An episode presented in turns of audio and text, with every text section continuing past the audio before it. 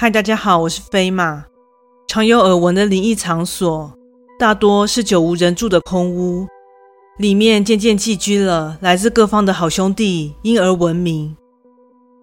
而另一种就比较让人闻风丧胆了，那就是曾经出过意外，或是曾在那发生非自然身故事件的地方。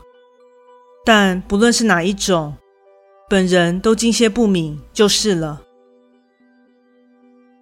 在这里插播一下，飞马最近接触到一项非常优质的产品，这是一家专业的发品及沐浴日常用品的品牌 W N K 他们的产品成分天然且散发宜人的自然香氛，且质地非常温和，洗发沐浴完后完全不会感到干涩，在此推荐给各位听众哦。飞马会在下方资讯栏提供专属优惠链接。点击进入卖场，可享有听众专属优惠哦。有兴趣的话，欢迎参考看看。那么，来听故事喽。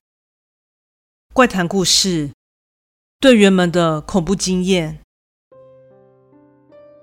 这是某日在和同事闲暇聊天时，才意外得知，原来大伙们竟然都经历过不可思议的事件。我任职于隶属国家的武装部队的第七小队。其实我算是团体中的空降部队。自我开始勤务，就一直待在外围区域，一直到半年前，拜战功所赐，让我有幸前进中央。但出乎我意料的，一来到核心团体，便让我坐上了队长的职位。当然，相信这是对于我能力上的肯定。不过，这样的顺利上位，也让我成为惹眼的人物。由于其他队伍的成员大多为中央出身，且有着出色显著的家庭背景，其父兄姐妹不是军队高层，就是有着裙带关系。不论怎么说，就是比出身平民家族的我强上千万倍。所以，平步青云的他们便视我为眼中钉，对我一直不太待见。遥想起一开始到小队报到，那一双双充满轻蔑、鄙视的目光，说真的，还真的是让人感到一阵发寒。即使一开始充满着嫌弃和误解，但在经过一连串的任务洗礼，加上我充分了展现自身的专业素质和与职位相应的能力之下，队员们渐渐对我放下成见，并开始与我交通。而我本人也刚好不喜欢摆架子，于是不久后，我们便能融洽地相处了。而在大家终于视对方为生命共同体，能够坦诚相待、共同扶持的现在，我和队员们便能在难得的午休时间，一起在基地享用着午餐，边闲聊着。而就这样聊着聊着，忘记是哪个成员带起的话题。大家开始说起各自所经历过的灵异恐怖经验。由于战场上常遇死伤，加上基地内的工作节奏紧绷又很高压，也时而不时发生大大小小的意外，以及部分人员忍受不了这样的环境，因而想不开的遗憾事件。首先是队员 A 的分享：A 在未进队伍前，是在东部基地的一处整备舱工作。据说那处仓房几年前因为工作人员在处理高危险性燃料的过程失当，导致发生了大爆炸，导致将近百人往生。在事件风平浪静后，场地被重新整修翻新，并重新启用，但之后却频频传出诡异事件。而 A 就在某日深夜，正在加班超时工作。正当他专注于调整眼前的业务机械时，突然听见至远方传来一阵脚步声，且声音在背后的门口处停下。当下他以为是其他的组员回来取东西，还是其他仓房的成员前来借用工具。于是他毫无悬念的回头，却发现门口一个人都没有。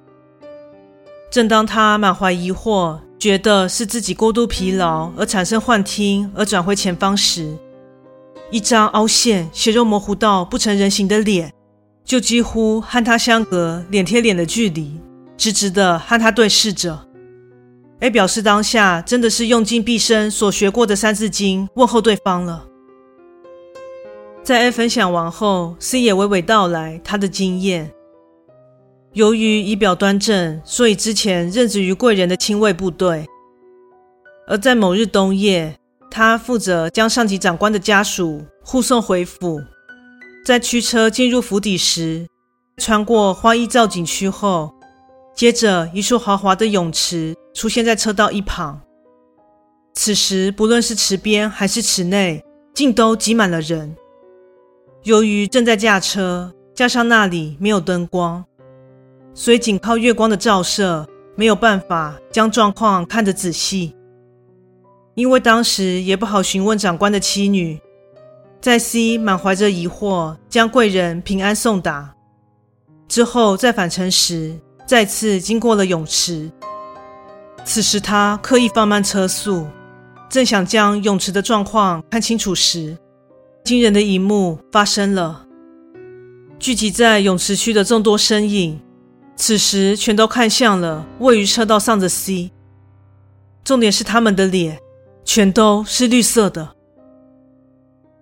第二天，当他遇见长官时，随口问起宅邸上的泳池是否开放，结果长官斩钉截铁地回了句“没有”，而 C 就此决定再也不追究下去了。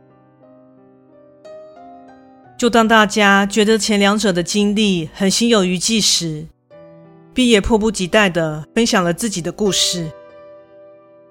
这是他在特战部队受训时，某天深夜和同梯聚在一区荒废训练场偷喝酒时，此时所有人都注意到一股浓浓的腐败味阵阵扑鼻而来。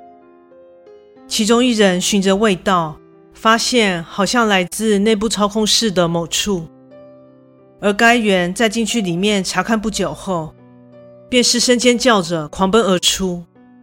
当大伙们一头雾水的赶紧询问里面到底有什么时，对方在稍微平静后，表明里面正有一具吊在转角处天花板、已经腐烂到断成两截的身体。一群大男人听了后，就像一群大闺女般，当场花容失色。B 当下赶紧报告了教官。而往生者的身份不久后也被查明，是一位跟 B 隶属于不同梯的一位成员，但此人似乎生性孤僻内向，所以认识他的人并不多。到最后，也没有人知道他想不开的理由究竟是什么。在听了他们三人的分享后，大家虽一面感到害怕，但却又意犹未尽。虽然我也想分享我的经验，但我觉得还是不要讲好了。因为其实我是看得见的人，而背负着许多杀戮债的我们，此时身上都附着着各种扭曲形态且执念颇深的灵体。而在平时执勤期间，那些不堪入目的东西，也一直如影随形的跟着我们。而正当现在我们正在分享灵异事件的同时，远方黑暗处潜伏着的他们，正用盯着猎物般的双眼直视我们，感觉是想着要怎么制造事件，好带走我们吧。但我是不会让他们得逞的。